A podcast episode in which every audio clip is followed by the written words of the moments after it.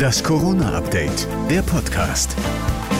Hallo zusammen, heute ist der 2. Juli und hier kommt für euch jetzt wieder eine aktuelle Ausgabe des Corona-Updates, der Podcast mit dem Nachrichtenstand von 15 Uhr. Ich bin Thorsten Ortmann. Hallo. Die Ständige Impfkommission reagiert jetzt auch auf die Delta-Variante. Die STIKO empfiehlt allen Menschen, die bereits einmal mit AstraZeneca geimpft wurden, die Zweitimpfung mit BioNTech oder Moderna.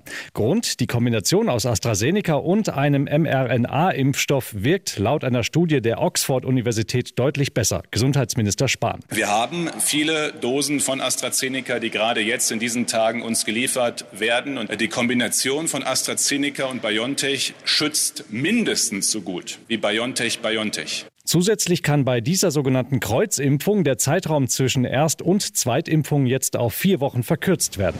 Die Corona-Lage in Portugal spitzt sich weiter zu. Die Regierung hat darum jetzt eine Ausgangssperre zwischen 23 und 5 Uhr verhängt. Auch Spanien warnt zum Ferienstart wieder vor steigenden Infektionszahlen.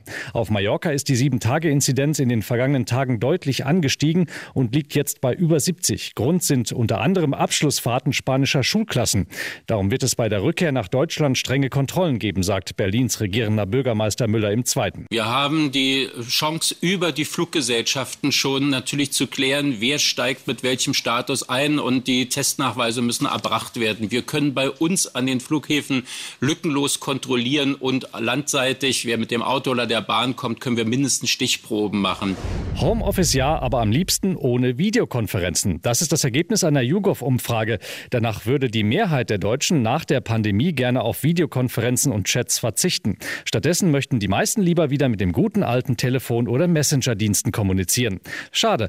Wir werden sie vermissen, die Video-Fails mit Mitarbeitern auf dem Klo, in Unterhosen oder die legendären Videochats unserer Politiker. Can you hear me now? Yes. Okay. Bitte schön, Margarete. Wir hören dich nicht. You have to unmute you. A statement about, uh, about Have you pressed the button, Prime Minister?